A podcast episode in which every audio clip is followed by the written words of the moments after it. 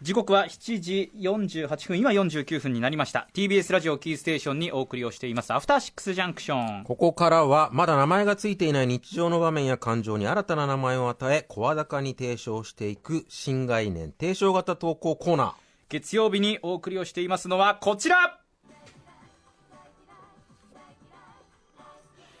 あー吉明さん合わせてくださいよ。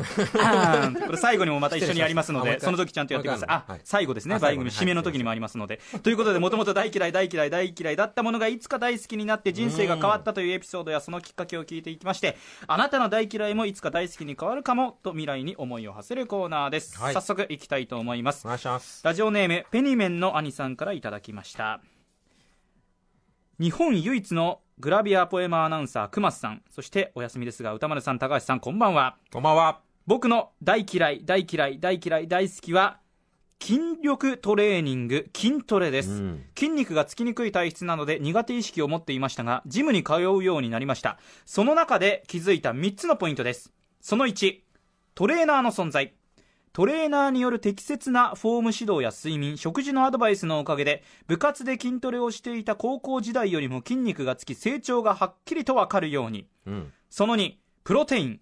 高校時代は部活終わりにプロテインを飲んでいたがまずくて罰ゲーム感すらあった。今はフレーバーも豊富で以前より低価格で流通している。丸3ジムの受付の女性スタッフ。受付の女性スタッフの弾ける笑顔。最強筋肉痛でも笑顔が見たくてジムに行く 俺がいるプロテインを作ってくれる彼女たちは聖母だ僕の聖母？はい、聖母です。僕の一押しは沼田さんです。この3つのポイントによって、あー、いつの間にか筋トレが大好きになりました。4割くらいは沼田さんのおかげですと。ペニメンの兄さんからいただきました。めちゃくちゃ名前出しちゃってますね沼田さ。うんん僕もでも、はい。まさにこのパターンで今筋トレをですね、週2ぐらいでやってるんですけど、まさにこのペニメンの兄さんと一緒で、うん。細身で筋肉がつきにくい体質うんうん。なんですけど、言ってます。だから僕トレーナーにはこの月1ぐらいで見てもらってそれからプロテインは行った時に飲んでという形なんですけど、うん。だからジムの受付の女性スタッフ僕結構男臭いジム行ってるので最初でどうなん？それ結結構ガツガツのビルダーとか本物のアスリートとかがいるようなあえてそういうところにしたんですかあえてそういう、うん。あえてそういうところというか家から一番近いジムを見つけたらそこだったっていう,、だからあんまりこう本当ゴリゴリの方しかいなくてこの丸さんがあれば僕もうちょっと筋トレできるかもしれないなっていう感じしますけど吉明さんどうですか？熊崎君前さ、はい。なんかニュース番組でなんか温泉かなんかのロケやってプールですね。プールか、はい。海パンで。はい。出てたよね。出ました、うん。それがだから多分吉明さんとやってるぐらいの時で その時本当に色白であれ最高だ当時は1 7 8センチ5 5キロぐらいの体型だったんですよ、で当時夕方の番組でメインでやってたアナウンサー加藤シルビアアナウンサーって TBS にはいはいはい。あのアナウンサーからですね、うん。本当にドン引きというか、うん。本当のテンションでえ何それ？みたいなああ冗談じゃないんですよ加藤さんビシッと言いそうだもんね。ビシッと言われまして、ちょっとこれじゃいかんなと思って、うん。そこからちょっと決意していくようにはなってるんですけどただこう集中していけないのであんまりまだ細身は細身なんですけどあの時から比べると結構僕マッチョになりましたよ。ちょっと二の腕とか触ってみてください、あ本当だ割と来てますね。結構結構結あ構パンプしてるんのですよ、だからあの時はあれも3年？4 3年ぐらい年4前年前ぐらいですかね。そのプールにプカーってこう が浮いてる姿もアメンボにしか見えないっていうか。ね。だから本当はその情報プールのウォータースライダーをつかあ伝えなければいけないところ僕の体にしか 視聴者が集中できなくて何の情報も提供できないというですね。あそそういうの多いですよね。熊崎君のロケって、ね。ほらあのなんだっけ？動かない鳥。うハシビロコウハシビロコウのロケ行って CM またぎで、うん。皆さん見てください。これが動かない鳥ハシビロコウですって言ってカメラがそのハシビロコウに向いたわけですよ。その瞬間ハシビロコウがパパパパパって翼を広げてどっかに飛んでいっちゃう飼育員曰くこんなハシビロコウ初めて見ました。ってね。この男は持ってますからね本当にね。で次のロケが楽しみだね。次のロケ最近プールロケ温泉ロケ。あもうマッチョですよ。ね。ドマッチョでいきますよ。いいですね。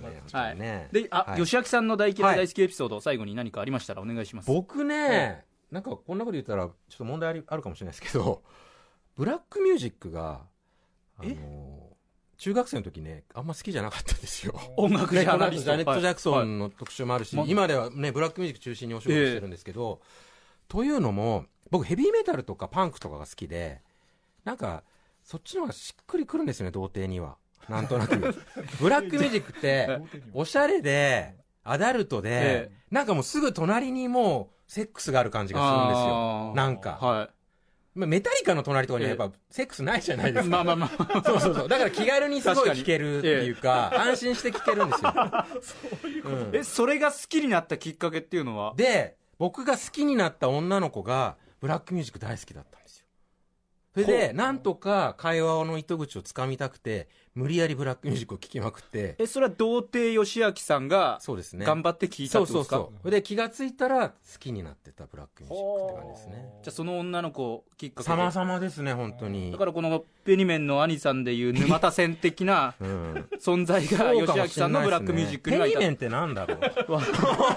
わからない。ごめんなさい。うん。ということです。はいはいはいうん。そうそういうところがありますね。ほそういう人多いんじゃないかなでも結構。ブラックミュージックとかそうなんですか、うん、いや本当に大人っぽいかっこいいなっていうかなんかこうなんか香水の匂いがふわっとこうくる感じ、まあ偏見にまみれてますけど。だって本当にマービン・ゲイとかレイ・パーガー・ジュニアとかさなんか本当にこうイケてるさ、まあ確かにかっこいい大人って感じで、ねエロい感じの、うん。したらやっぱジージャンとかさ革ジャン着てるあんちゃんとかのやっぱ親しみが湧くんですよ。確かに。まあ童貞だとちょっと確かにそう。そうなんですよ本当にということで、はい。皆様からのメールをお待ちしております。あなたの体験した大嫌い大好きエピソードお送りください。はい。放送を聞いてお金の匂いを嗅ぎ取った出版社の方からは書籍化などについてのお問い合わせをお待ちしております。うん。はい、えーどちらも宛先は歌丸アットマーク TBS.CO.JP 歌丸アットマーク TBS.CO.JP までメールが採用された方には番組ステッカーをお送りいたします。ということで以上月曜日の新概念提唱型投稿コーナーいきますよ。はい